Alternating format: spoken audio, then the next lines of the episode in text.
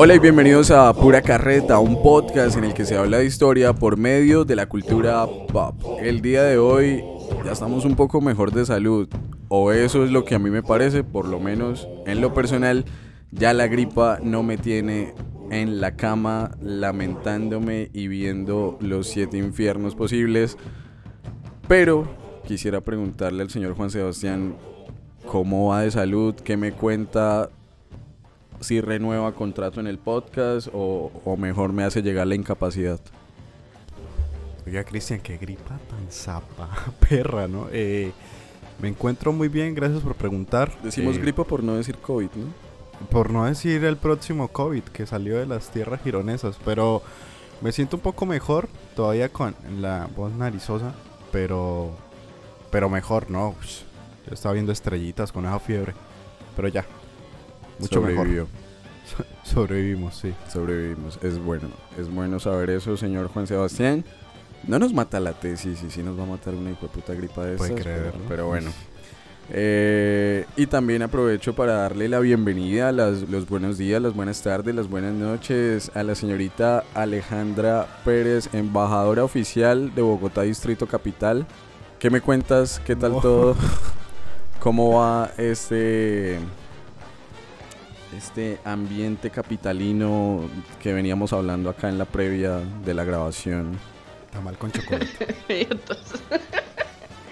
Eh, está bien, está muy bien, gracias a Dios. Eh, yo tengo un poquito, no sé si es gripa o qué, pero sí tengo mocos. Lo único que sé es que tengo mocos. Eh, ¿Hay algún del que nos quieras hablar? ¿Algún baterista que te esté robando el sueño? no, Bueno, no me hagas reír. Ay, no, pues es que me están haciendo bullying. Porque es que íbamos a empezar a grabar y, y yo me distraje viendo a Diego Cadavid. Lo cual está muy justificado. O sea, yo, yo también me distraería. Sí, es, es alguien que distrae. Bueno, pero falta un poco más de contexto. A ver, ¿no? mi- mire, yo estoy aquí. Yo estoy aquí esta noche porque aparte de que tenía que estar aquí, tenía que hacer una tarea cula con unas viejas que me caen hasta mal. Y entonces no pude ir a ver a Diego Cadavid en persona, sino que mis amigos sí fueron. Entonces ellos, ellos subieron fotos, subieron videos con Dieguito. Pues no con Dieguito, viendo a Dieguito, sí, Dieguito hablando porque están en un evento de la Cinemateca eh, que están hablando sobre la saga. Leer si encontramos disponible la saga, alguna vez deberíamos hablar de esa gran serie colombiana. Pero em, pues ellos están allá en un conversatorio sobre la saga Negocios de Familia, viendo a Dieguito Cadavid. Y yo estoy aquí con ustedes, par de feos, entonces. Pues. Eche, No, uy, bueno. sí, funados. Pero me distraje. Pregunta sí, técnica. me eh, distraje. eh, estas, estas chicas que te caen mal escuchan el podcast. No. Si no lo escuchan, me haces llegar el contacto, por favor, para hacerles llegar este episodio. No, yo sé, yo sé que no lo escuchan porque. Ay, no voy a hablar mal de nadie, ok. Pero, pero yo sé que no lo escuchan y no les voy a hacer llegar el contacto, es mejor que no lo escuchen. Igual yo creo que ya sospechan que me caen mal porque a una la evito, evidente, o sea, ella llega y yo me voy. Y la otra, pues, es que si no se ha dado cuenta que me cae mal es porque ciega. Entonces, Tan sutil. Sí, no, yo, yo no me he esforzado mucho por hacer amigos en, en mi nueva universidad. Entonces, pues nada. Pues nada. Y bueno, este par de feos y la señorita Alejandra, eh, fan enamorada de Diego Cadavid, igual no, hay, no es nada que un concierto de The Mills no resuelva, Ay, oye, ¿él Pues siguió se con, el, con. The Mills? ¿no? No, él se separó, él se salió de The ¿Se Mills hace rato. Igual, si me quieren invitar a un concierto de The Mills con o sin Diego Cadavid, yo voy. Ahí voy a estar. Agreed. Sí, yo copeo por dos. Entonces, a nuestros seguidores. De hecho, creo que The Mills se presenta acá. Creo que Seguido. este fin de semana, si no estoy mal acá en Bucaramanga. Pero bueno, eh, porque también viene Vilma Palma de Vampiros. Bueno, una mierda de la que no- nos estamos desviando. Nos estamos desviando porque este par de feos y la señorita Alejandra eh, venimos a hablar hoy en este cuarto carretazo de la séptima temporada de una película polémica. Eh, polémica no por su recepción, sino por sus contenidos. No hay nada peor que esos amigos que en momentos de crisis le hacen ver a uno y le dicen las, la cantidad de verdades que uno estaba queriendo omitir. Bueno, pues esta película es a Hollywood lo que este tipo de amigos hacen en la vida real. Dice un par de verdades que tal vez no son muy cómodas de escuchar, no son muy cómodas de recordar y en gran medida es una reflexión sobre el cine. Aprovechando que estamos en un contexto eh, en el que la industria del cine, en este preciso momento nosotros estamos grabando esta vaina un miércoles 9 de agosto, esto se lanza en, en pura carreta el 11 de agosto, viernes. Hay dos sindicatos de los más importantes de la industria cinematográfica en Hollywood que están en huelga, que están paralizados y que han paralizado toda la industria del entretenimiento del cine en los Estados Unidos. Y nos pareció muy oportuno hablar de estas huelgas y hablar de Hollywood en general con la excusa de una película del año 2022 que acá en Colombia se estrenó en el 2023, dirigida por Damien Chazelle y que se llama Babylon.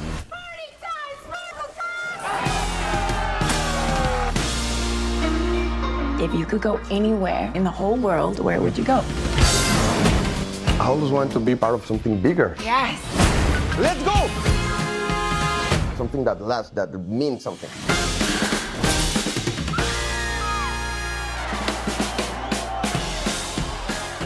When I first moved to LA, you know what signs on all the doors read? Bueno, para empezar a rajar de Hollywood, de Estados Unidos, qué, qué- qué buena costumbre esa, la de rajar de Estados Unidos. Eh, comentarles que la ficha técnica Babylon es una película, ya lo dije, de 2022, con una duración de 189 minutos, dirigida por Damien Chazelle, con música, quiero hacer énfasis en la música, de Justin Horwitz. Es de Paramount y el género dice drama, comedia, yo creo que es más comedia negra. Y la sinopsis dice lo siguiente. eh, ambientada en Los Ángeles durante los años 20, cuenta una historia de ambición y excesos desmesurados que recorre la ascensión y caída de múltiples personajes durante una época de desenfrenada decadencia y depravación en los albores de Hollywood. Mencionar también que la película estuvo nominada a Mejor Banda Sonora, Mejor Vestuario y Mejor Diseño de Producción. Yo me hago matar por ese Oscar que perdió a Banda Sonora porque me parece de las peores decisiones que ha tomado la academia en los últimos años. Pero bueno, eh, con eso termino la ficha técnica. Y quiero preguntarles en términos muy generales, Aleja, Juancho, eh, pues qué opinan de Babylon con todos los spoilers habidos y por haber. Definitivamente no es una película histórica, ¿no? O sea, creo que también empecemos a hacer como ese, eh, esas aclaraciones, ¿no? La, la película no está basada o no tiene un contexto histórico. A ver, no, no es, no es Oppenheimer, no, no es una película Yo ahí que tenga un sustrato fuerte, pero sí está inspirada por lo menos en hechos reales y como dice la sinopsis, en, en estos años 20, en los locos 20, eh, donde Estados Unidos estaba hiper mega desatada en todo sentido posible. Entonces no, no sé si de pronto por ese lado, si, si la película, acabas de mencionarlo Aleja, difieres, es histórica o no, o está basada en hechos reales, ¿cómo la ven? Yo siento que no podemos quedarnos en que una película es histórica porque hable de un acontecimiento puntual. Yo creo que sí tiene pues un- unos rasgos históricos interesantes que es justamente todo eso que tú acabas de mencionar, que son los desenfrenados años 20, aparte, no sé, yo, yo pensaba ayer en la ducha, la vi el fin de semana y como que me puse a pensar en, en los, pe- lo- no sé cómo decirlo, como los eh, rangos de tiempo tan cortos. O sea, como que a veces uno siente que pasa mucho tiempo entre un acontecimiento y otro, pero a la hora de la verdad es muy poquito tiempo. Entonces yo pensaba como, bueno, por ejemplo, toda esta vaina de la fiebre del oro en California realmente no fue tan lejano de 1928, que es cuando empieza la película, ¿sí? Entonces es como mediados de toda la conquista del oeste estadounidense eh, y eh, la, conquista del, oeste eh, estadounidense, perdón, y el, pues toda la fiebre del oro en California, que es lo que termina dando lugar a lo que es Hollywood. O sea, creo que si no hubiese ocurrido la fiebre del oro, pues no existiría Hollywood. Y muchas veces en la película hacen como ese comentario, ay, es que antes Los Ángeles era una locura. Em, y ya no, ¿no? o sea, como que de repente esa época es la época tranqui. Entonces, em, no sé, yo siento que sí es una película que no busca ser histórica, pero hace referencia a un, periodo histórico muy, muy importante y como que todo ese desenfreno y toda esa locura y fiesta, drogas y perdición, pues eh, sí tiene lugar en, en un espacio-tiempo y tiene las condiciones de posibilidad explicables a través de la historia. Entonces, esa es, esa es mi diferencia y en cuanto a lo que decía Cristian.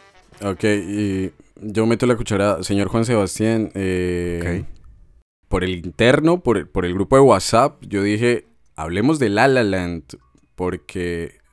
Ajá. No. Choices. ¿Cómo se ríe Alejandra? Qué mala onda. pero...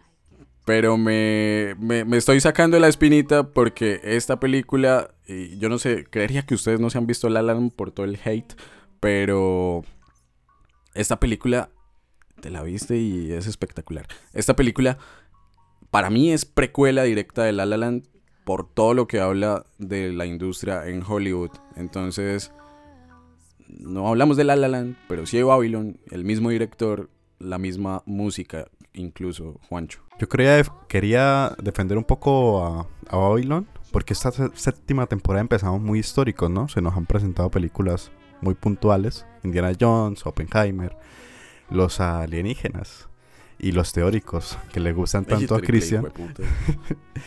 Eh, empezó con mucha fuerza, entonces esta es como nuestra primera película para poder hilar un poquito más fino, no mucho, porque obviamente, como dijo Alejandro, hay temas muy interesantes que se pueden abordar en este capítulo del podcast, pero era como para defenderla un poco con respecto a, a, a bueno, ¿Qué me pareció con spoilers, sin spoilers? Eh, es una película bastante interesante de ver. Es como, yo diría, por cuestiones cinéfilas, como estar en el teatro, en el cine. No sé si me estoy dando a entender. Es como ver una obra de teatro porque, y bueno, tiene afinidad con el, la temática.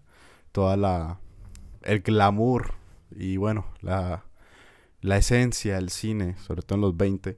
Eh, y, bueno, la trama principal del cambio o bueno, el hilo conductor de principal es que van a cambiar el formato o bueno, se está empezando a adaptar eh, el sonido, bueno, la voz al cine y es lo que pues da, da comienzo a un sinfín de, de, novedades en la película porque son un montón de cosas y la película es, es bastante extensa, ¿no? Entonces se presentan un montón de cosas eh, que seguramente vayamos a hablar durante el episodio y termino con que también se podría resumir que eh, el latino hashtag mexicano solucionándole problemas a los gringos. otra vez, vamos otra vez a hablar sobre Estados Unidos, en este caso a partir de la industria del cine. Lo dejaría así, lo dejaré ahí. Y la música sí estoy de acuerdo, creería que es lo mejor de la película. Lo del mexicano, también recordando que hay un, precisamente esta fiebre del oro eh, que mencionaba Alejandra, nos habla de, oh, California era parte de México. Y, bueno, y una serie más de territorios como por ejemplo Texas, que por cuestiones bélicas, políticas, terminaron en manos de la administración gringa. Entonces, no sé hasta qué punto, digamos, sea muy eh, irónico, barra satírico, que sea precisamente este, este mexicano, este inmigrante mexicano, el que termine salvándole el trasero en muchísimas ocasiones a, pues a los protagonistas de la película, ¿no? Una parte importante de la ficha técnica que se me olvidó y algo que es digno de mencionar, esta película tiene un reparto ni el hijo de puta. Empezando por Margot Robbie, quien ahora, o sea, Está en tendencia. está en tendencia precisamente por su papel de Barbie, pero también está Brad Pitt, eh, Diego Calva, que interpreta a, a Manny, a, a Manuel Torres, Spider-Man. Ay, Dios está mío. Toby, Toby Maguire, Casi me mata eh, del susto ese señor. porque... Muy feo. Pero Toby No Maguire siempre consuman fue drogas. No, pero es que no es, no es feo Toby Maguire. Es, es con maquillaje. No, qué personaje más feo. Me asusté. Digan no a las drogas. Just say no. Sí, me hace, me hace acordar del, del meme este cuando Falcao hacía promociones para la policía. que tenía el cabello súper planchado así. Sí, sí, sí, hueputa. sí. Y salía en todas las carreteras del país. Di no a las drogas. Pero bueno, eh, un pequeño, una pequeña anécdota personal. Esta película la vi yo solo en cine. No saben lo rico, no sé ustedes qué opinan, pero ir solo a cine a mí me parece uno de los mejores planes que hay en la vida. No estoy queriendo decir que cuando uno va acompañado no se disfruta, obviamente, pero ir solo, fue puta.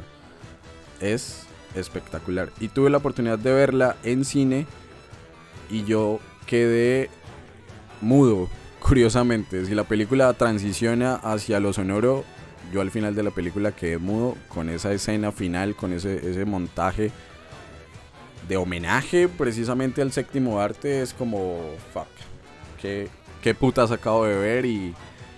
Y no sé, yo, yo a Damien Chazelle le, rezo desde que vi La La Land, entonces como que le tenía muchas ganas precisamente de ver Babylon y todo lo que nos está contando. En términos históricos, Aleja mencionaba que, que nos ubica en un contexto interesante en estos años 20. Yo quisiera mencionar de pronto eh, de rapidez para que luego ya le entremos a la película y a, los temas que nos convocan, que es lo de la huelga, bueno, las huelgas que hay en este momento activas en Estados Unidos y tienen que ver con el origen precisamente de Hollywood como esta meca del cine y del entretenimiento. Eh, Hollywood empezó siendo un municipio, una municipalidad de California, fundada en 1903, que siete años después se fusionó con Los Ángeles. Están aproximadamente, bueno, en ese momento estaban a 16 kilómetros. Hoy por hoy ya es como un barrio más de lo que nosotros conocemos como Los Ángeles. Lo curioso del asunto es que la industria del cine para estos años, los inicios del siglo XX, estaba establecida en la otra costa de los Estados Unidos, es decir, en la costa este. Las producciones, las películas de ese entonces se hacían en Nueva York y en una ciudad de Florida que eh, se llama Jacksonville. ¿Cuál fue el problema con hacer películas en la costa este? Que estos maricas, y de hecho creo que ya va a empezar la temporada, reciben huracanes cada 2x3. Entonces el clima es muy variable, impredecible y eso implicaba frenar producciones constantemente. A eso hay que agregarle que hay un triple hijo de puta como el señor Thomas Alba Edison, famoso creo que por el invento de la bombilla. Eh, el señor Thomas Alba Edison, digamos que vio en su momento el potencial que había en la creación de un dispositivo que transmitiera o, o por lo menos con una secuencia mucho más amplia que el pasar fotografías, que era lo que se venía haciendo hasta el momento, generara este, esta sensación de movimiento eh, y creó un aparato que se llama el kinetoscopio. ¿Qué pasó con el kinetoscopio? Pues que el hijo de puta de Thomas Alva Edison le metió una patente fuerte al uso de este producto, de este dispositivo, y todas las producciones que se estaban haciendo en la costa este tenían que darle un montón de regalías a Edison por el uso del kinetoscopio. ¿Qué pasó? Pues que las productoras se mamaron y dijeron, si estamos perdiendo plata por huracanes, por desastres naturales, por el clima, por asuntos políticos y ahora por esta patente de, de Alba Edison, vamos a buscar dónde hacer las películas que nos salgan más rentable y que tengamos mejores condiciones por lo menos para grabar. Encontraron este municipio que conocemos, o bueno, ahora conocíamos como Hollywood, y empezaron a llegar las grandes productoras. Y cuando hablo de grandes productoras me refiero a lo que conocemos incluso a día de hoy como Paramount, que Paramount de hecho es la que hizo Babylon, eh, los hermanos Warner, eh, Columbia, entre otras, y poco a poco fueron llegando las grandes productoras a Hollywood. Hollywood se transforma entre 1910 y 1920 en la quinta industria más importante de los Estados Unidos. Es decir, para los años 20 es el quinto renglón de la economía que mueve el país, ¿sí? Generando un aproximado más o menos de 600 películas al año. Y se le empezó a conocer como, abro comillas, la fábrica de los sueños.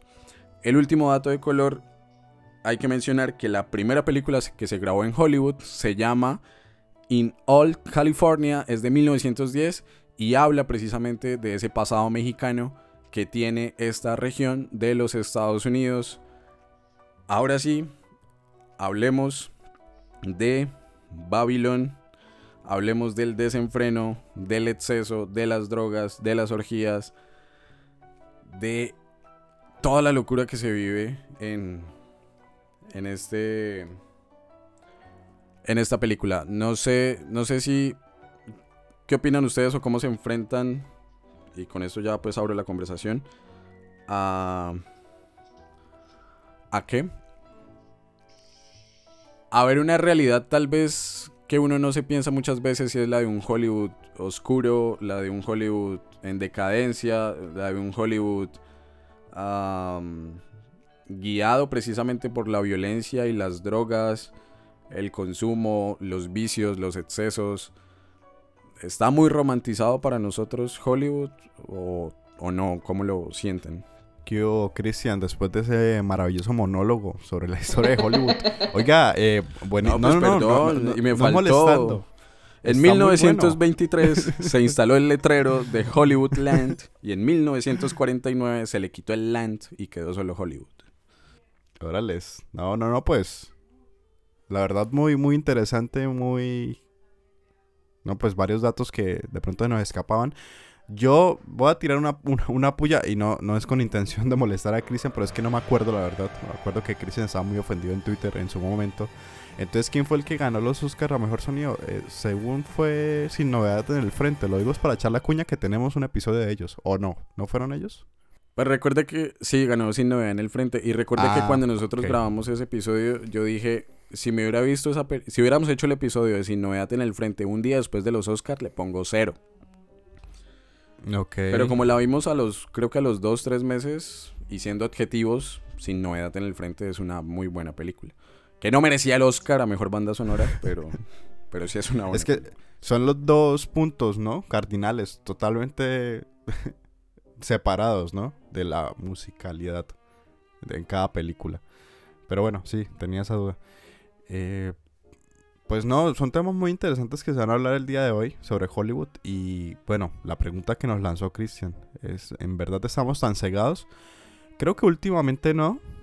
Pero hace unos años, tirando más para atrás, adolescencia eh, y primeros años en la universidad, pues uno siempre veía como el sector del cine muy fantasioso, ¿no? Como un sector bastante y, estoy hablando desde mi caso, pues ya cada quien determinará su visión de pues el típico sueño americano, etcétera, etcétera, y sobre todo pues donde se crean las grandes estrellas en este espacio de donde pues si hace cuántos años eh, 50 no más de 100 años ya sí casi casi 100 años eh, se creaban más de 600 películas, pero no me quiero, no me quiero imaginar cuántas actualmente.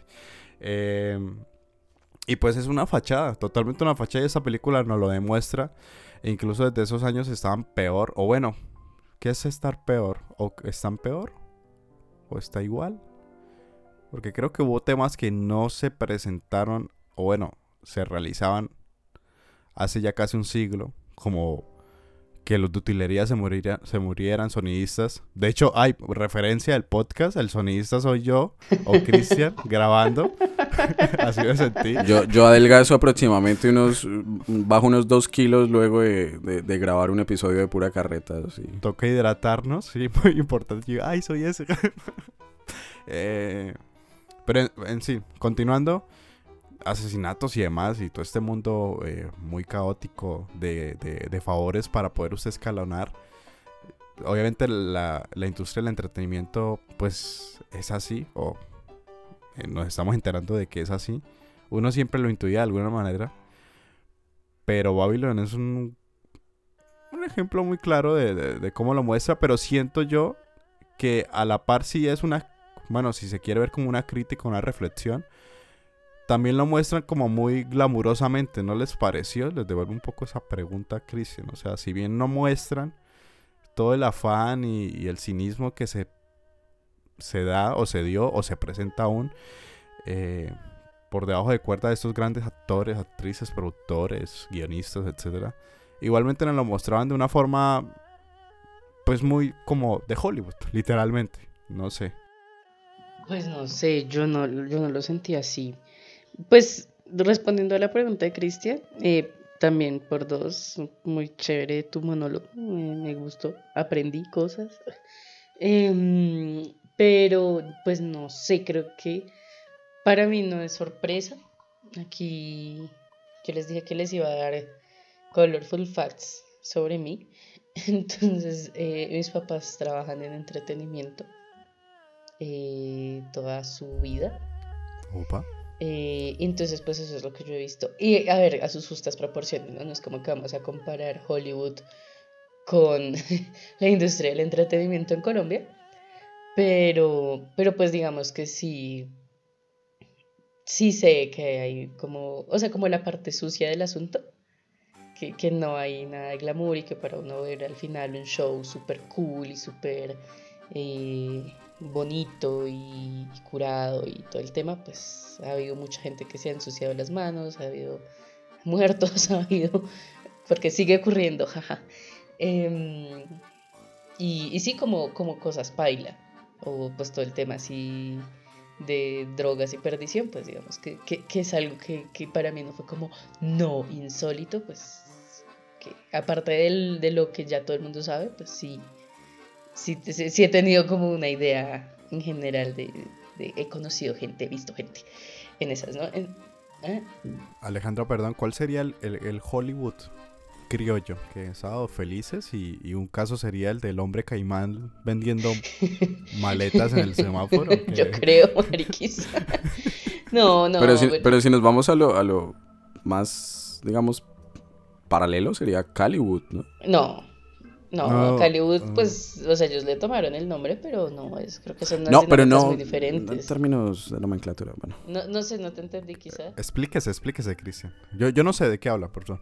No, me refiero como tal de, de una ciudad que haya tomado como la- las banderas de crear, no digo que industria, pero por lo menos sí ciertos productos audiovisuales muy propios y con unas dinámicas eh, internas, con un juego interno muy, muy local en cuanto al reconocimiento de las temáticas que se tocaban, eh, de los actores que podían llegar a, a protagonizar precisamente todas estas películas de Hollywood que es algo que siento que luego emuló Medellín.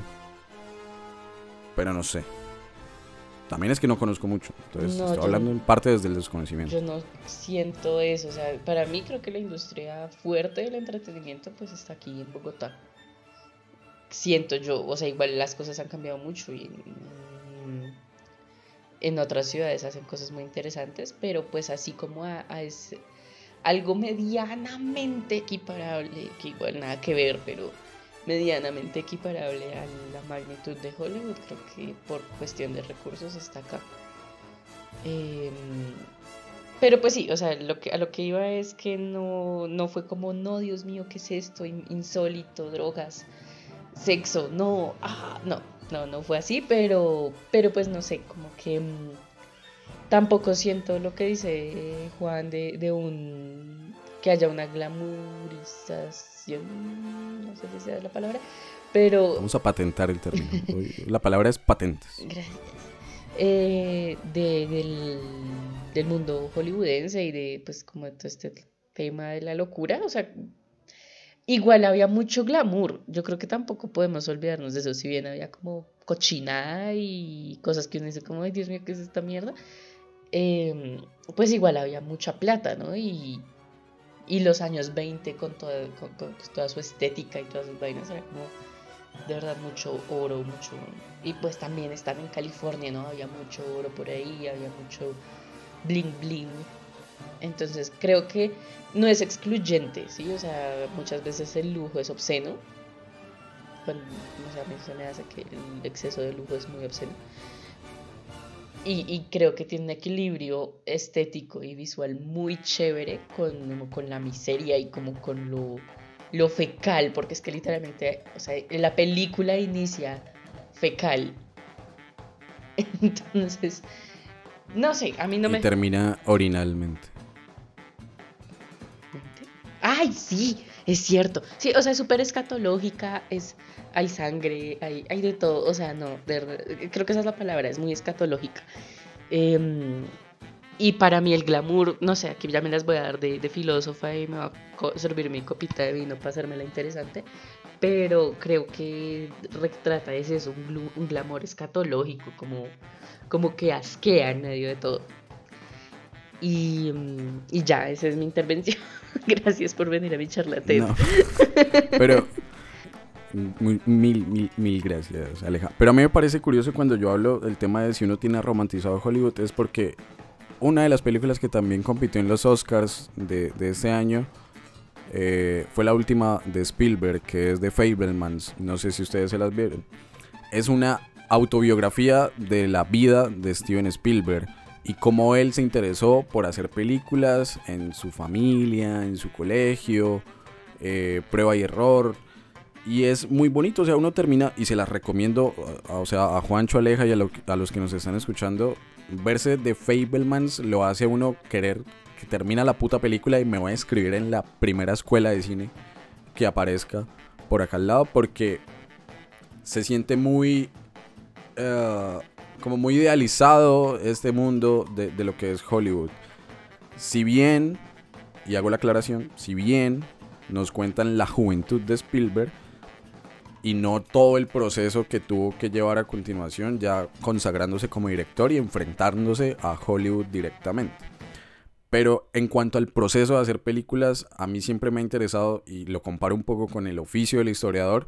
No es solamente ver el producto, es no solamente ver Jurassic Park, ya que estamos en términos Spielbergianos, no es solamente ver eh, Interstellar o Oppenheimer, o en términos históricos, no es solamente hablar de la Segunda Guerra Mundial o de la batalla del puente Boyacá, ahorita que pasó el 7 de agosto, sino escudriñar y, de pronto reconstruir o tratar de entender cómo internamente funciona, en este caso la industria del cine, en el caso de la historia, pues los distintos procesos eh, que desembocan en ciertos resultados como más rimbombantes, pero digamos, meterse dentro de la industria es algo que a mí me parece que está haciendo últimamente Hollywood como un ejercicio de reflexión.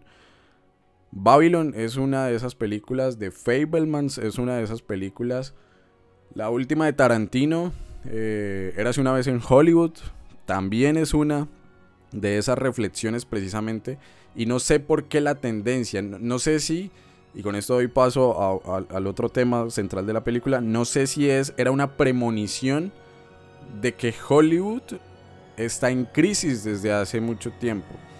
O por lo menos que se viene gestando una crisis interna en Hollywood porque, y acá le meto también de pronto el dato histórico, se habla de que el cine estadounidense ha pasado por cuatro, eh, por cuatro etapas, por cuatro eras. La primera, que es la del cine mudo, la segunda, del cine clásico, la tercera, la llaman el nuevo Hollywood y la última es el contemporáneo. El contemporáneo más o menos de los 80s hasta, la, hasta el son de hoy. Y siento yo que estamos transicionando hacia una quinta etapa de lo que es Hollywood y por eso hoy por hoy está paralizada la industria, me parece a mí, porque hay una escena en Babylon, que de hecho yo, yo subí las capturas en, en Instagram, que tiene mucho que ver con el tema de, las huelgas y es que directamente están hablando de una huelga. Cuando el personaje de Diego Calva, cuando Manny eh, se va con, con Brad Pitt, quien interpreta a uno de los actores del cine eh, clásico más reconocidos en Estados Unidos como lo era Jack eh, Conrad, a una grabación en exteriores, los extras están en huelga y literalmente Jack manda a Manny a soluciones a mierda. Y el otro le dice como, ustedes aceptaron trabajar todo el día. Los, digamos, los extras que terminan siendo, creo que, no sé si expresidiarios o vagabundos o qué, porque, bueno, no, no sé sus orígenes. Les dice, acá lo único que prometimos fue meterle un cuchillo por el culo al que nos mandaran a, a negociar. El otro toma una pistola de un sheriff, no sé, algo, seguridad, guarda, y les dice, bueno, hueputas, a trabajar y el que no trabaje le pega un tiro entre ceja y ceja. Está gestionando una huelga en los años 20 y ahorita en los 20, pero el siglo XXI, también se están gestionando huelgas. El sindicato de guionistas, el sindicato de actores, y yo les había hablado antes de la grabación de un tercer sindicato que va a entrar en huelga, muy probablemente, y es el sindicato de efectos visuales. Ya se formaron, es que el problema era que efectos visuales no tenía sindicato. Creo que tienen reunión el 26 de agosto para formar el sindicato y entrar en huelga. Lo echaron. El único, el único sindicato que no entró en huelga porque sí logró negociar fue el de directores. Entonces, eh, Hollywood nos muestra una huelga en Hollywood de los 20 del siglo XX y estamos viviendo una huelga en Hollywood en los 20 del siglo XXI. ¿Cómo ven, cómo, cómo, cómo entienden ustedes precisamente que en estos momentos esté paralizada la industria? Una oportunidad, pura carreta productions, o No. sea... no, perdón, perdón. Ah, No, serio. creo... mo- modo serio, modo serio. Creo que... Creo que fue un momento ideal para hablar de Babylon en el podcast por los acontecimientos que están sucediendo precisamente. Y yo, bueno, y voy a invitar obviamente a Alejandro porque la idea fue de ella. Antes, en, antes de encender micrófonos estábamos hablando de, de las inteligencias artificiales y nos está mostrando ahí unos diseños que realizó con uno de ellos. Eh, y pues es que está grave el asunto. O sea, también cómo afrontar desde, en este caso, el cine, Hollywood, eh, la implementación de nuevas inteligencias artificiales o bueno, nue- nuevas herramientas que ayuden a, desarrollar de, de mejor manera, de forma más eh, precisa, eh, más económica, obviamente, eh, el trabajo, pero que a la, a la par va a quitar cabezas y va a dejar de un montón de gente desempleada, como pues en Babylon no, no, no lo están mostrando. El, tras- el, el paso de, bueno, vamos a empezar a hacer cine eh, con sonido, con voz. eh, pues más de uno, chao, pues no nos sirve. eh, porque su voz no nos sirve. Bueno, está el caso de uno de los actores principales, pero se suicidó. Bueno, no fue la razón principal, pero etcétera. Ustedes me entenderán, los que han visto la película.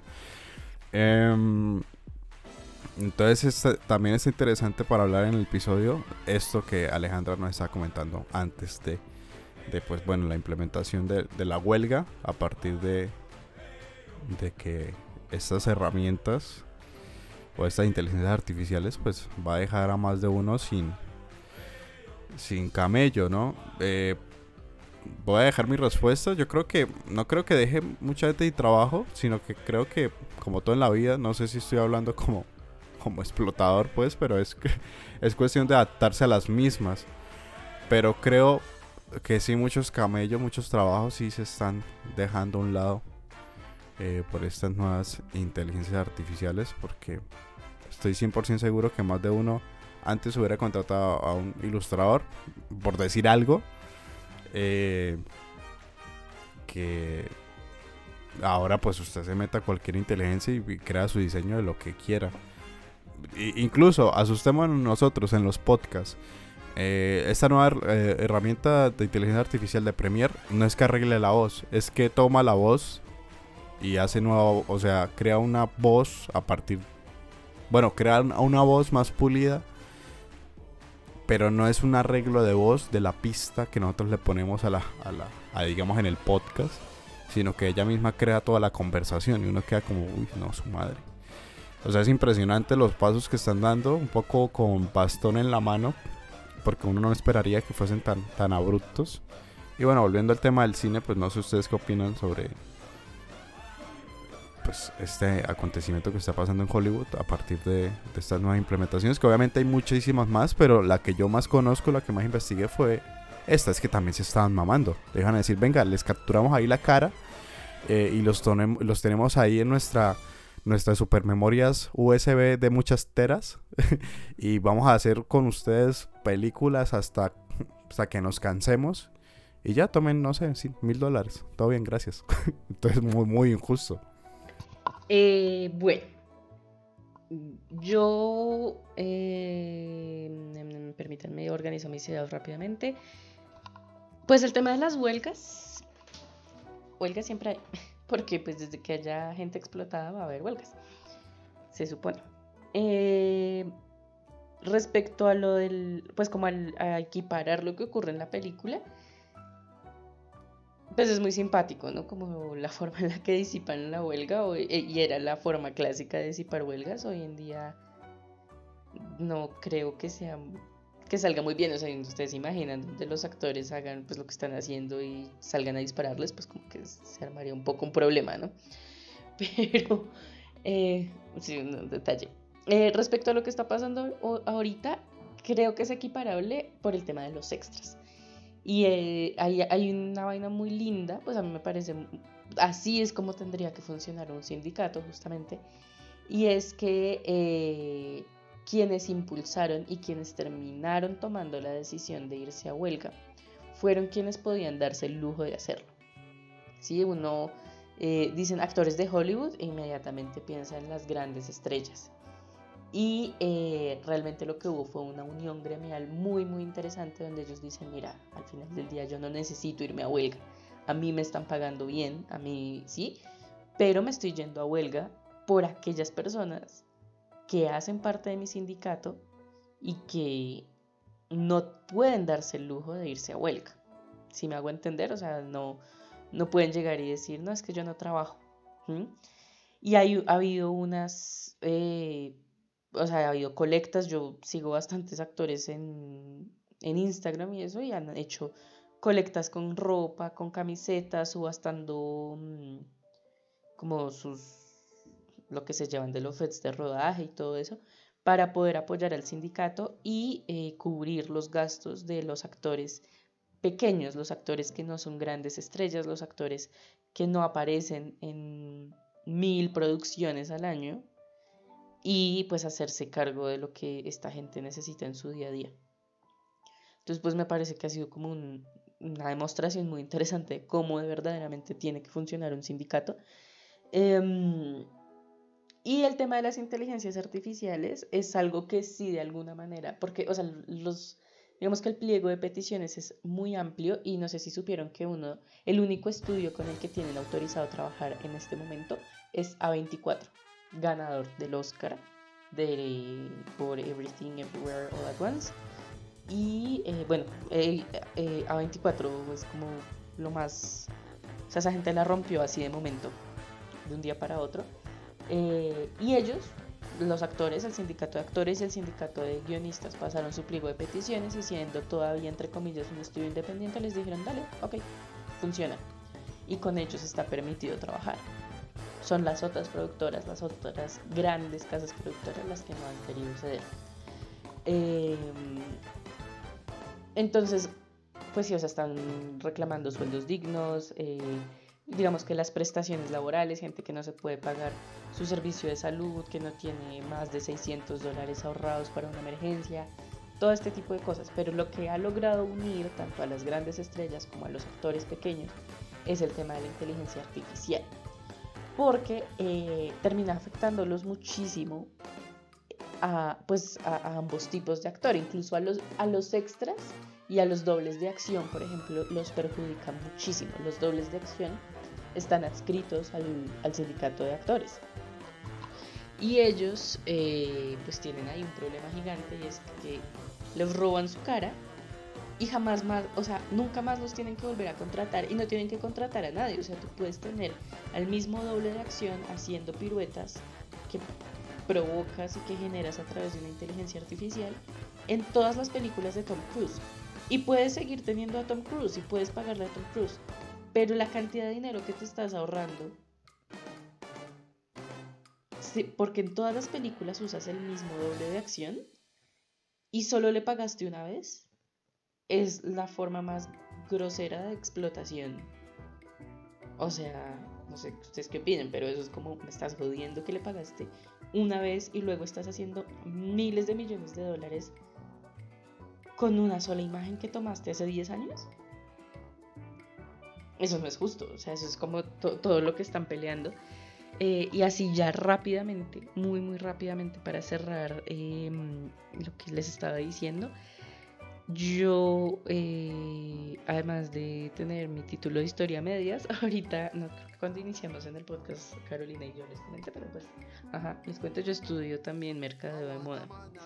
Entonces, eh, pues sigo algunas páginas de periódicos que se dedican a, la moda, como a la industria de la moda, una que se llama Business of Fashion, literalmente el negocio de la moda, que eh, sacó una nota hace un mes cuando empezó la huelga de actores diciendo que los maquilladores y los vestuaristas, eh, como me- ni siquiera los vestu bueno, obviamente también los vestuaristas de las películas, pero sobre todo los estilistas, la gente que pone pispa a los actores para que vayan a sus alfombras rojas, estaban jodidísimos con esa huelga porque obviamente los estrenos que ya había cancelados, o sea, pues no cancelados, pero los actores no van, entonces a quién viste.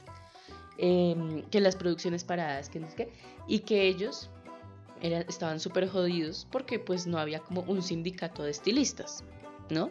Y que a ellos les perjudicaba mucho esa huelga y que los actores se habían ido a huelga como en una vaina muy egoísta, peleando por ellos y que, que sí, que los guionistas y no sé qué, pero que eran muchísimos los actores, o sea, como... Sí, los actores sociales em, afectados por esa decisión y que baila, o sea, que los estilistas y los vestuaristas de Hollywood estaban en súper desacuerdo con todo esto.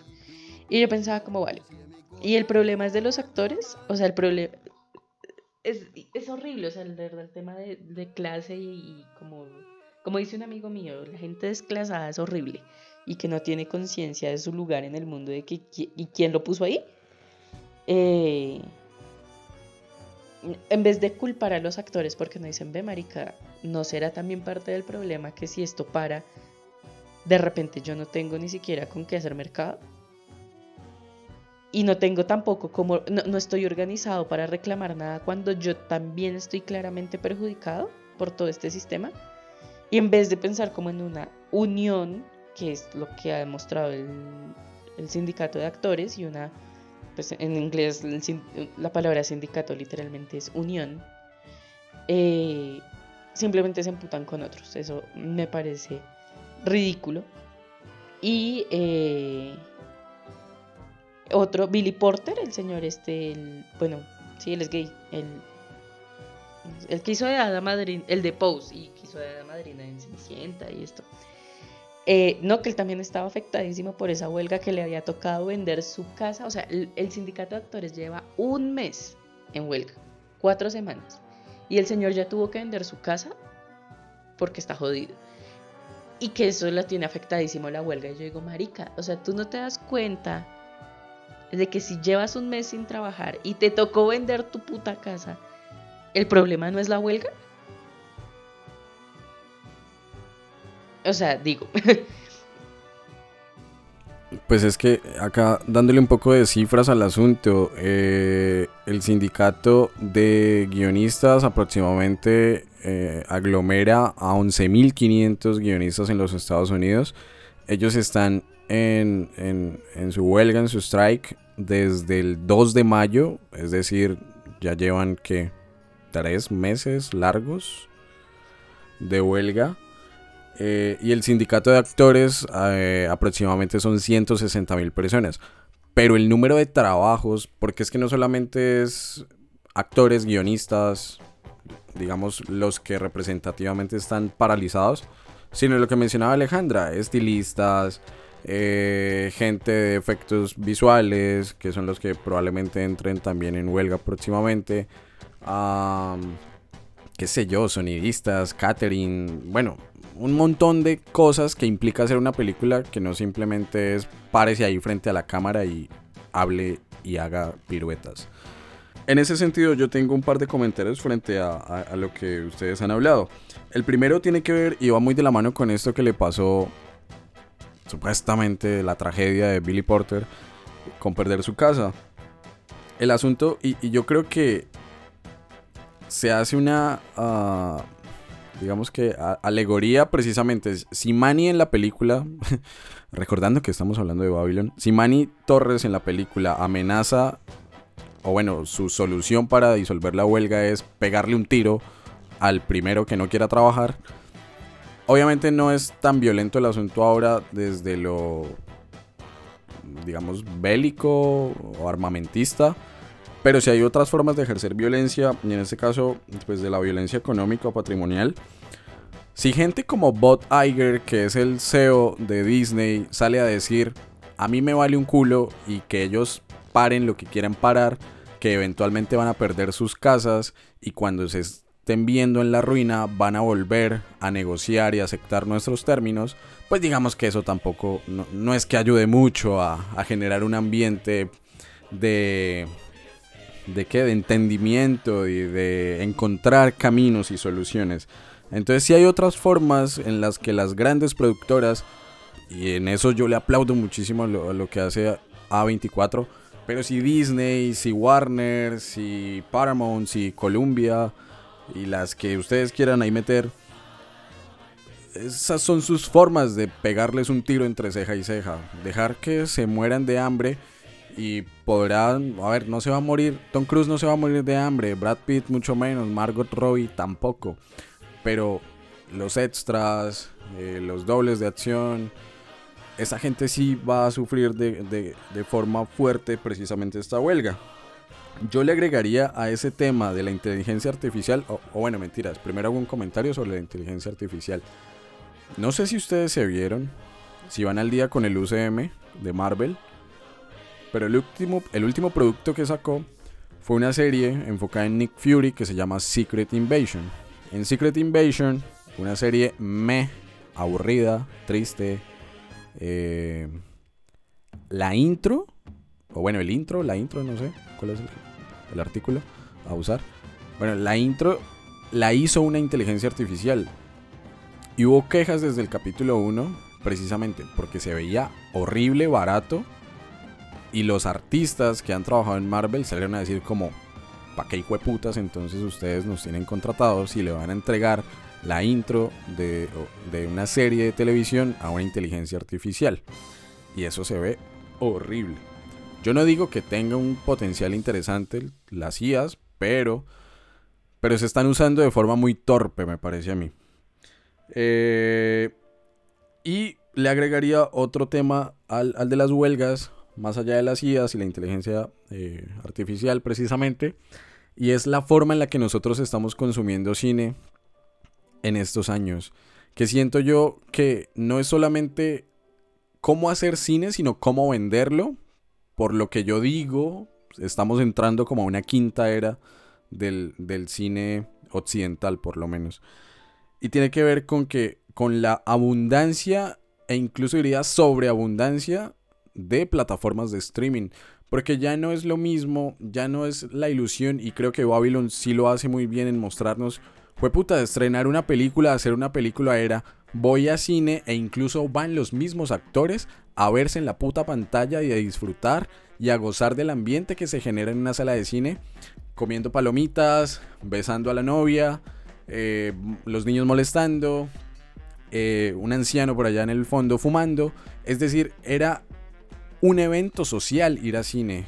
Hoy en día no tanto, obviamente la pandemia tuvo una influencia muy fuerte en cómo consumir este tipo de arte, Pero el hecho de que hoy por hoy tengamos Disney Plus, Star Plus, HBO Max, Paramount Plus, Prime Video, eh, Apple TV, y aquí me podría regar en cuántas plataformas de streaming hay, hace que para los actores, para los directores, para toda la gente que está involucrada en hacer cine o series de televisión, las regalías eh, sean diferentes.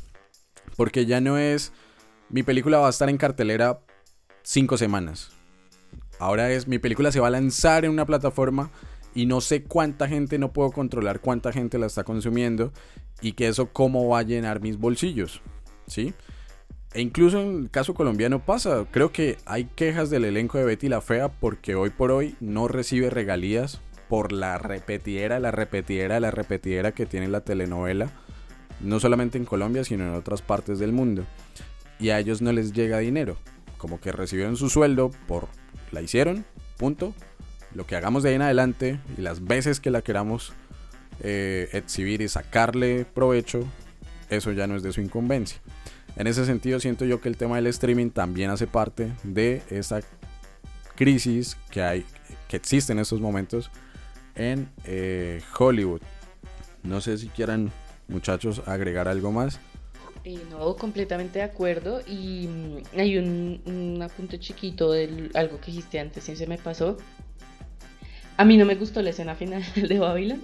O sea, me gustó eso que acabas de mencionar, como retratar la experiencia. o sea, ya nos acaba de mostrar tres putas horas de hacer cine, como ese cierre de lo, el, evento y el ritual que era ir, a, que es todavía, ojalá nunca acabe, eh, de ir a una, sala de cine.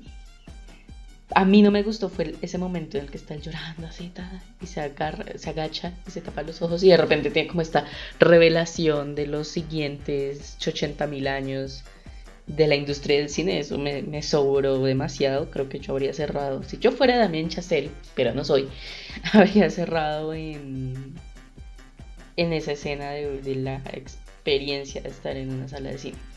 Saben que hay una, hay una teoría muy famosa dentro de la gente que, que es fanática de La La Land y es el momento en el que Damien Chazelle decidió hacer Babylon Ah, en los Oscars del 2016 no.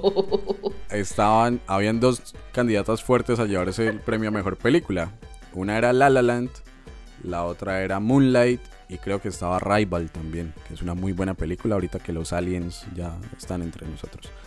Pero bueno, La La Land y Moonlight estaban, La La Land era como la favorita, hiper mega favorita, y el último premio siempre termina siendo el de mejor película.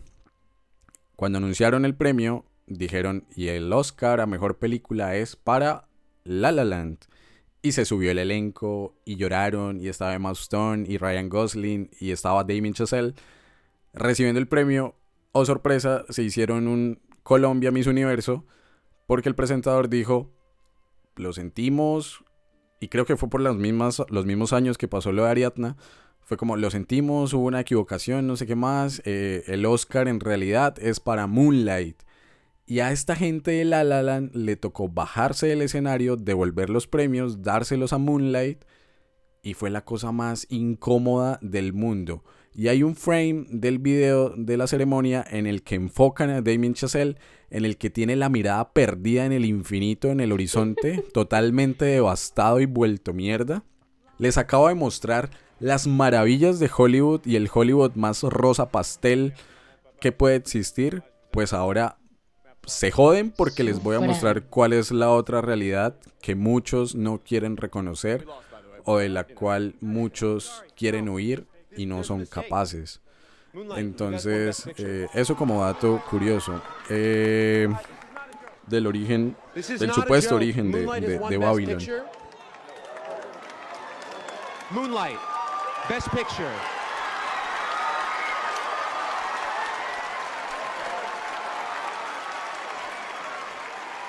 Ahora, en cuanto a la. Volviendo a la película un poquito. Eh, no es. Digamos, sus protagonistas, sus personajes no son históricamente verídicos, pero sí están basados en. Como opiniones generales, Nelly Leroy, interpretada por Margot Robbie, y Jack Conrad, que son los protagonistas, en este caso interpretado por Brad Pitt. ¿Qué les parecen las historias de estos dos? Un tipo consagrado al cine como lo es Jack y una nena que por una fiesta de descontrol y excesos termina ganándose una oportunidad en un Hollywood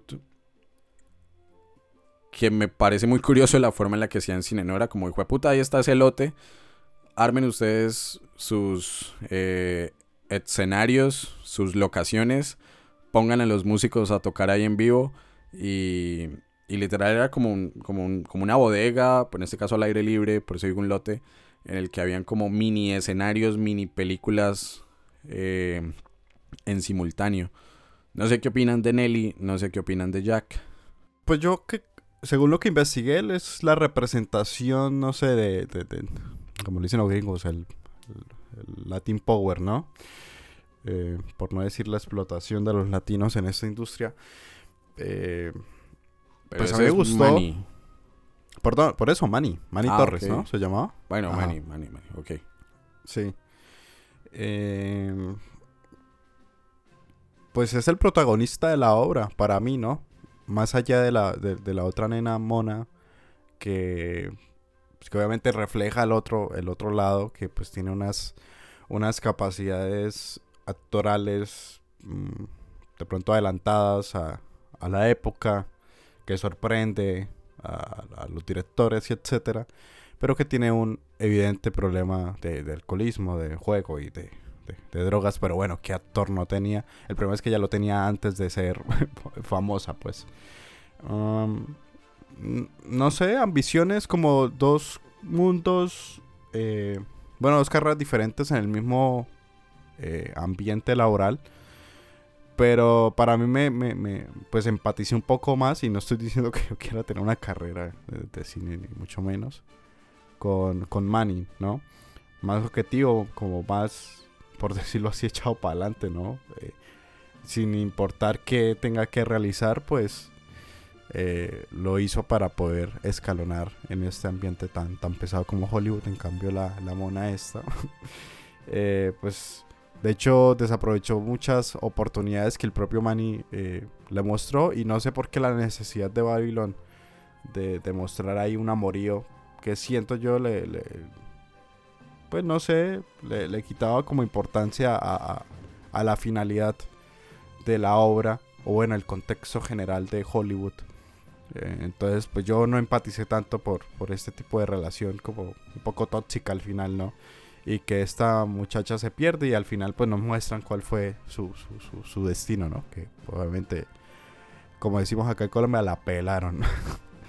eh, no tengo más comentarios, no sé Alejandra, ¿qué opinas? Si está de acuerdo, si no, si le encantó. No me encantó, creo que me estresó, pero pues esa es como la intención, ¿no? Es una película que es como inhalarse un kilo de cocaína. Es frenética y todo el tiempo están pasando, o sea, todo el mundo, todo el mundo está como si se hubiera inhalado un kilo de cocaína y por ende uno se siente así. Así es como, ah, todo el tiempo está pasando muchas cosas. Mm, pero sí me gustó, o sea, no, no diría como, uff, puta, mi película favorita, qué ganas de repetírmela. No, Eso pasa con La La Land. Sí. bueno, eh, Ese sí. mm, mira, yo me la vi en el 2017 y aquí estoy sin volverme a ver. Em. Puede que me la haya visto más de unas 30 veces Ya en ese sé. periodo. Ya lo sé, ya lo sé. It's okay. It's not okay. Pero em, a lo que voy es que, bueno, me, la, me gustó, tal, todo bien. Yo siento que es, es- pasa algo muy simpático y, y respecto a Nelly y a, y a Jack Conrad, son caminos, lo que decía Juan, son caminos muy distintos que terminaron en el mismo lugar. Porque Nelly, eh, fuese por casualidad o porque ella le echó muchas ganas a meterse a esa fiesta y Man- Manny la ayudó desde el principio, em, pues logra eso que, que está buscando, lo que ella dice como yo puede que no sea famosa, pero una estrella ya soy. Em, pero al fin, o sea, ella demuestra ese talento insólito pues en el cine mudo. Eh, cuando llega el sonido, le pasa lo mismo que a Jack Conrad, que ya era un actor consagrado y que era pues el putas boy.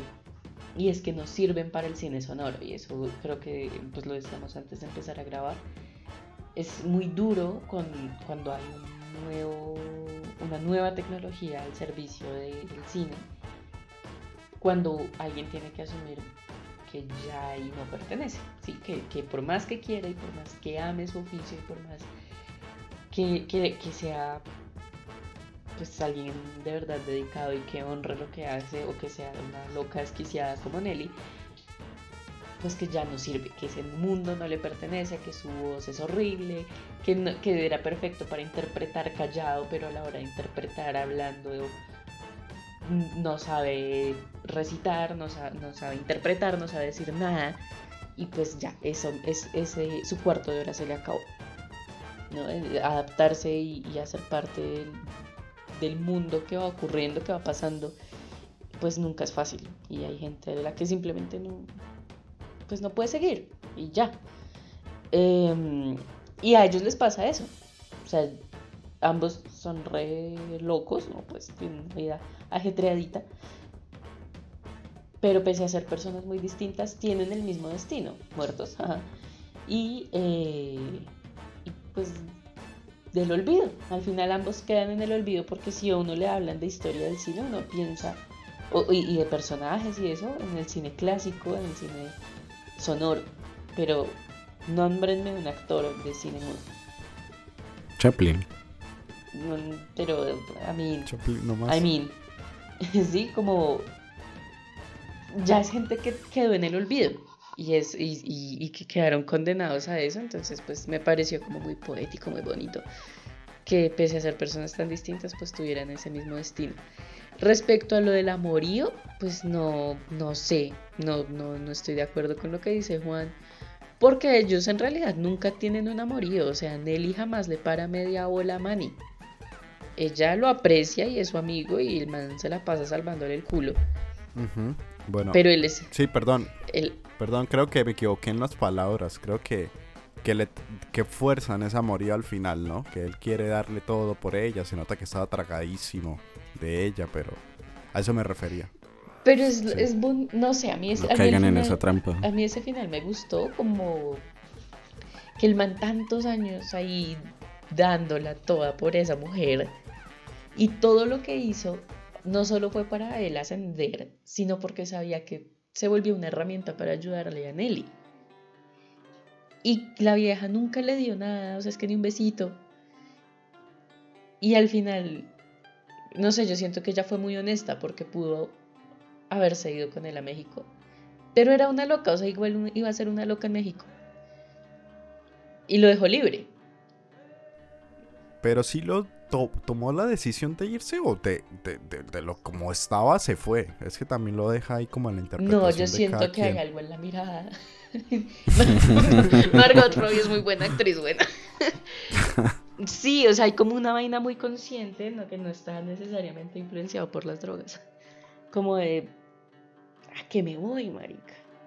O sea, y, y que ella, no sé, yo, yo sí sentí algo en, en esa mirada, en ese momento, de, no, él, él no merece cargar conmigo siempre. Y, y creo que, que, eso es lo que pasa, o sea, él la ama, pero pues también en, esta, en este frenetismo de estoy orinado, casi me matan y pues el man sale y ya, suerte, o sea, si esta vieja se fue, también es como que la deja ir, entonces, no sé, eso me pareció chévere, no, no, me, no, me, no me molestó. Eh, como ese momento, aparte duró como dos minutos, su amorío forzado, dos minutos de película, pues, no, no está mal para una película de tres horas eh, de, de que ella quiso intentarlo, de que él siempre estuvo muy enamorado de ella y hasta el último momento, aunque le destruyó, o sea, todos esos años de carrera, todo el esfuerzo que le había hecho, ella lo destruyó en una noche. Y aún así él quería llevársela y pues el, el verdadero amor fue ese, dejarla ir, dejarse ir mutuamente, amigos. Entonces, no, pues a mí sí, a mí, a mí sí me gustó. Yo, yo, Apruebo. Ay, les iba- Ay, me gustó mucho eso, no lo sabía. O sea, no sé si fue una licencia poética, porque es que lo que les digo, yo de cine mudo no sé absolutamente nada. Pero sé que en los años 20 fueron una época, ¿verdad?, muy liberal.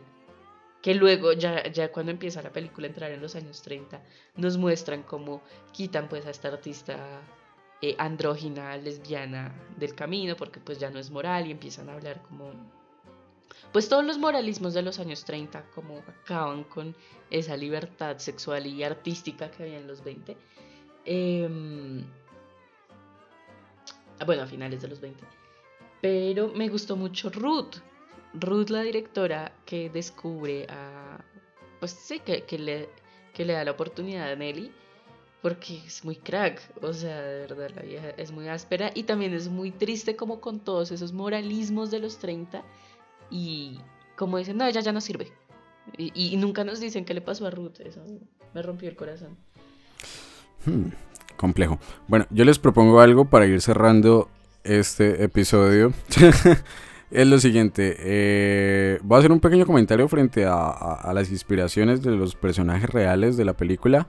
Vayan pensando en su escena favorita de esas tres horas de Babylon. Solo mencionarla, no, no vamos a profundizar, solo mencionar la escena favorita. Eh, y el dato que les tenía es el siguiente. Nelly Leroy nunca existió, pero sí está inspirada, o bueno, su personaje está inspirado en una actriz que se llama Clara Bow. Ah, igual que Nelly, fue una chica, una de las actrices más populares de los años 20. Eh, provenía de un entorno pues de pobreza, la madre con trastornos mentales.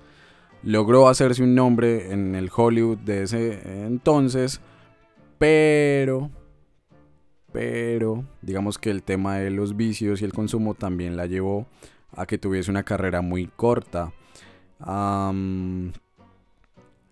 Entonces, Nelly Leroy está basada en Clara Bow. El personaje de Brad Pitt, eh, Jack, eh, Jack Conrad, está inspirado en John Gilbert, eh, uno de los actores más populares y exitosos de la época muda de Hollywood. Digamos que también era muy conocido por, por, por tener una fuerza interpretativa muy, pero muy amplia, muy imponente. Y al igual que Jack, con la llegada del cine sonoro, digamos que su carrera se vio en declive porque nunca pudo adaptarse a estas nuevas formas, nuevas técnicas y métodos de hacer eh, precisamente cine. Además de una fama de alcohólico y de mujeriego. Manuel Torres está inspirado en un personaje que se llama Joselito Rodríguez, obviamente eh, de ascendencia mexicana. Joselito Rodríguez, digamos, pues incursionó en la industria de Hollywood, siendo actor, director, productor, guionista y sonidista durante los años 20. Y además, junto a su hermano Roberto Rodríguez, desarrollaron de los primeros equipos de sonido que facilitaron la producción de las películas sonoras.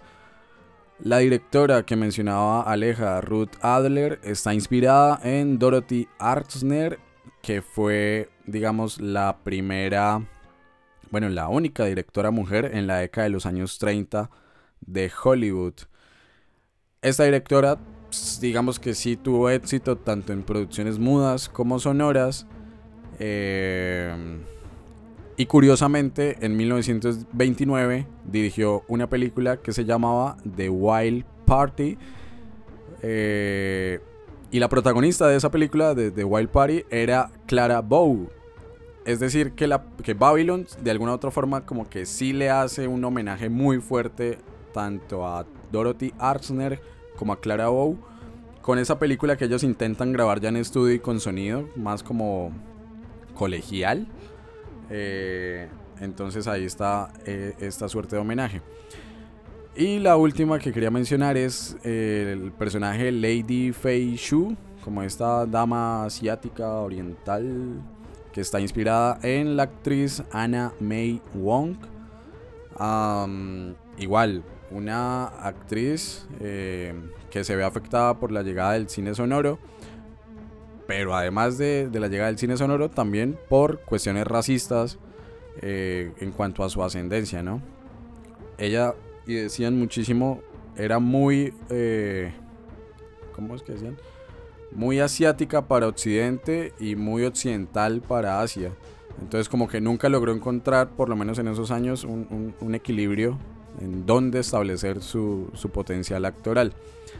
También existían rumores de que esta actriz era bisexual o lesbiana y esto pues es algo que la película se encarga de mostrar de forma muy explícita.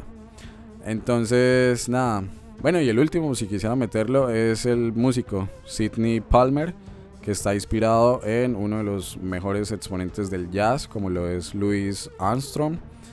Eh, Louis Armstrong también, digamos que empezó tocando en producciones de cine, pero por cuestiones racistas muy similares a las de Sidney, pues termina abandonando y enfocándose únicamente en la música. Entonces, sí hay muchísimos homenajes en Babylon, eh, y lo dejo ahí. No sé, Juancho, escena favorita de la película.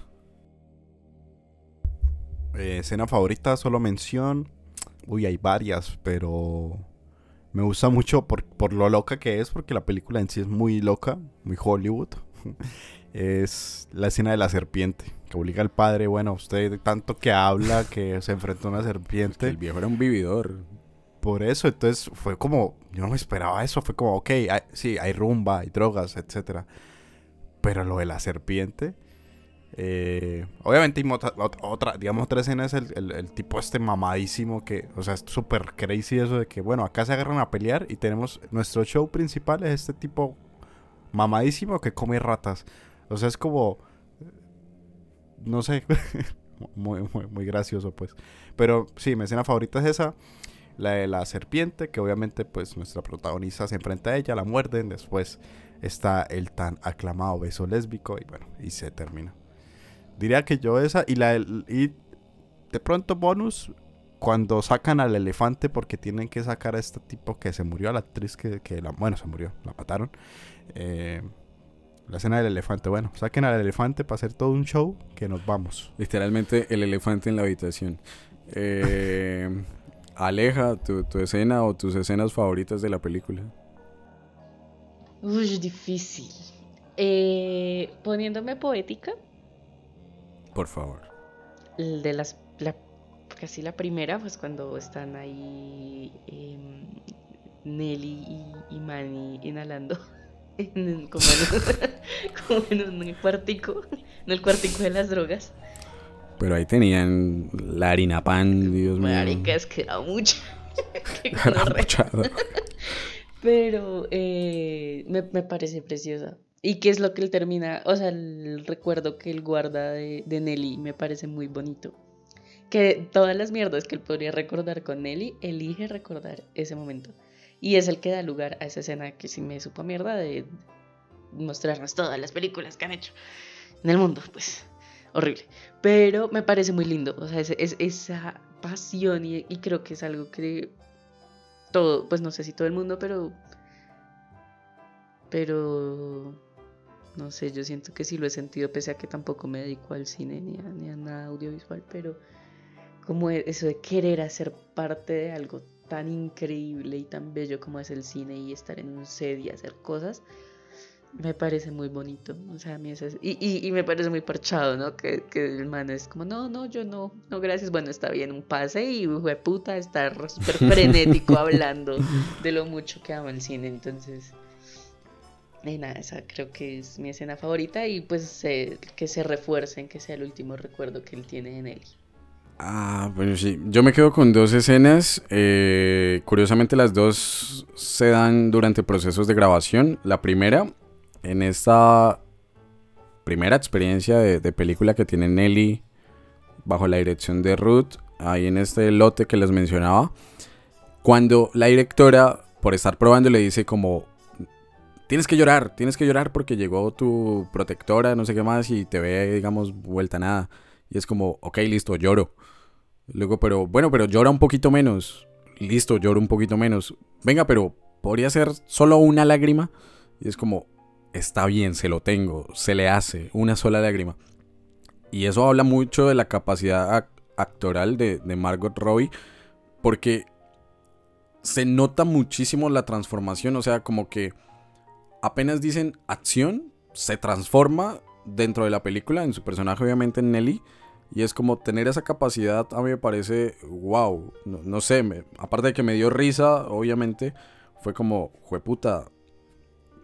Cosas que uno, cuando ve el producto final, tal vez no le presta mucha atención. Es como, ay, sí, la escena triste y lloraron.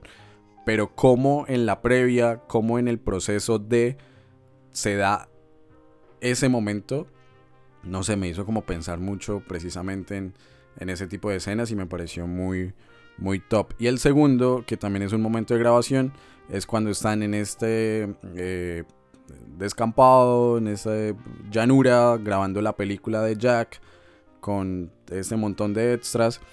Y no llega la cámara, ¿no? Y entonces no llega la cámara y la cámara y la cámara y se me va a ir el sol y se me va a acabar el momento para grabar y jueputa, no sé qué más.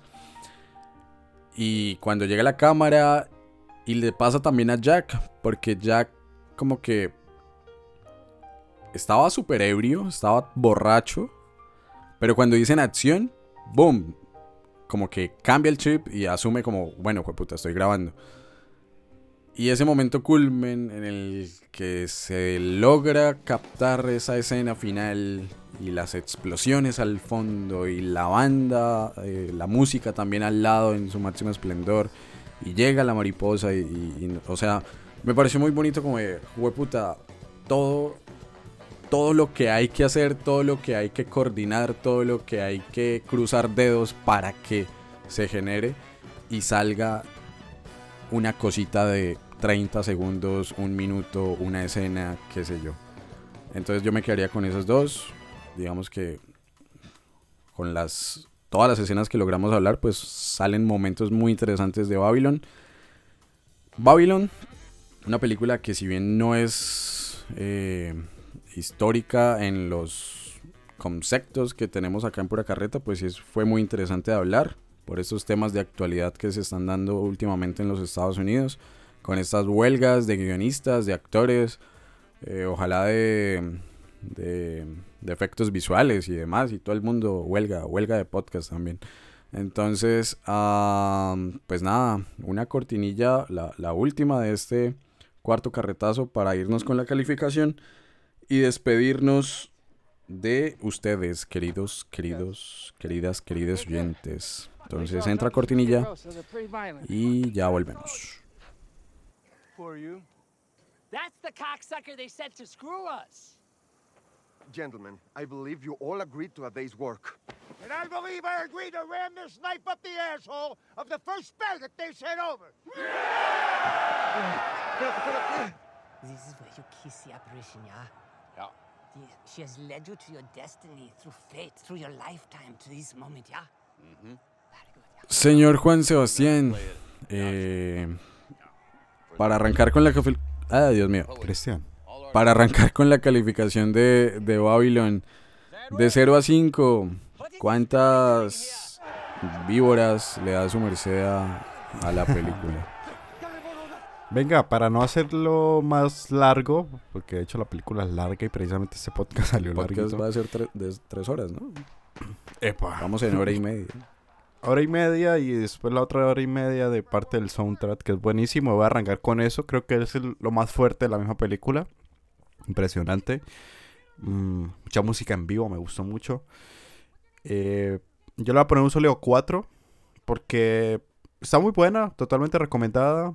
Eh, para el contexto que estamos viviendo ahorita con lo de la huelga y lo que hablamos en el podcast está súper bien. Um, y tiene muchas escenas muy graciosas, o sea, la película es muy loca, muy crazy. eh, eh, muy buena película, la verdad. Le voy a poner un 4. Un 4, buen 4 para Babylon. Cuatro víboras para Babylon del señor Juancho. Aleja de 0 a 5. ¿Cuántos elefantes en la habitación tiene Babylon? Quiero, de verdad quisiera ponerle un pero a la película, pero no tengo un pero. Aunque no me encantó, no tengo nada malo que decir, la verdad. ¿La duración? no, pues o sea, sí estuvo larga, pero eso no es un pecado. No sé, no, no me fastidió que estuviera tan larga. Em, le voy a poner un 4.6. Porque no tengo nada malo que decir, pero tampoco la amé, solo que no sé por qué decir, no, no sé qué decir porque no la amé. Así que le voy a poner 4.6. Ok, 4,6. Al igual que Juancho, para no alargar mucho el tema de la calificación, en mi caso, de 0 a 5, ¿cuántos pases de cocaína le doy a la película? La hizo el mismo tipo que hizo La La Land. La música es del mismo tipo que hizo la música de La La Land. Y para mí esta es una precuela de La La Land. Entonces, 5 pases de cocaína para Babylon. Y sumando las tres calificaciones del día de hoy, tenemos un promedio de 4,5 víboras, elefantes y coca para Babylon, este cuarto carretazo de la séptima temporada del podcast, que arrancó con fuerza, recordándoles, si nos acompañaron hasta acá, que ya hablamos de Indiana Jones y el Dial del Destino, de Oppenheimer y de la serie de televisión Alienígenas Ancestrales. Súper, súper conectados y lo agradecemos siempre a ustedes, nuestros queridos, queridas, queridos oyentes, con todos los episodios, con todo el contenido que se hace acá desde Pura Carreta. Y también muy agradecido, señorita Alejandra, señor Juan Sebastián, por la compañía del día de hoy. Un episodio más que se nos va aquí en el podcast. Nada, cuña publicitaria. Muchas gracias a todos los que llegaron hasta ese punto. Capítulo larguito pero interesante. Eh, arroba pura carreta en todas las redes sociales. Estamos más activos que nunca. Em, y ya, se les agradece. Espero que tengan... Si nos escuchan un viernes, inicio de fin de semana. eh, y si no, pues mientras que, no sé, lavan la losa. Nos ponen para dormir. Van en el transporte público, que creo que es la mayoría. Entonces se les estima mucho, se cuidan. Gracias obviamente a Alejandra y a Cristian por este episodio. Y nos estamos escuchando en un nuevo viernes de pura carreta. Sí. Aleja, mira WhatsApp. Miro, miro, a ver WhatsApp. Había hijo de puta. no me crea tan Ahí echan el marica y yo aquí chisme, van a dejar ahí. desesperada. También está, está en, el, en el WhatsApp de del- Ah, No bueno. puede ser. Ay, Un, poqui- un poquito de contexto. Mis Acaba de amigos subir. están con Diego Cavi. Y Alejandra grabando un super podcast sobre Babylon. La industria, los caminos del Señor son misteriosos. O sea, él se pudo haber enamorado de mí esta noche. No era el evento No, no te tocaba. Nosotros lo evitamos. No te tocaba, Aleja. Bueno, eh, ya no sé qué decir. Se acabó esto. Em, Apague y eh, vámonos. yo, gracias, gracias eh, por su compañía, por su tiempo.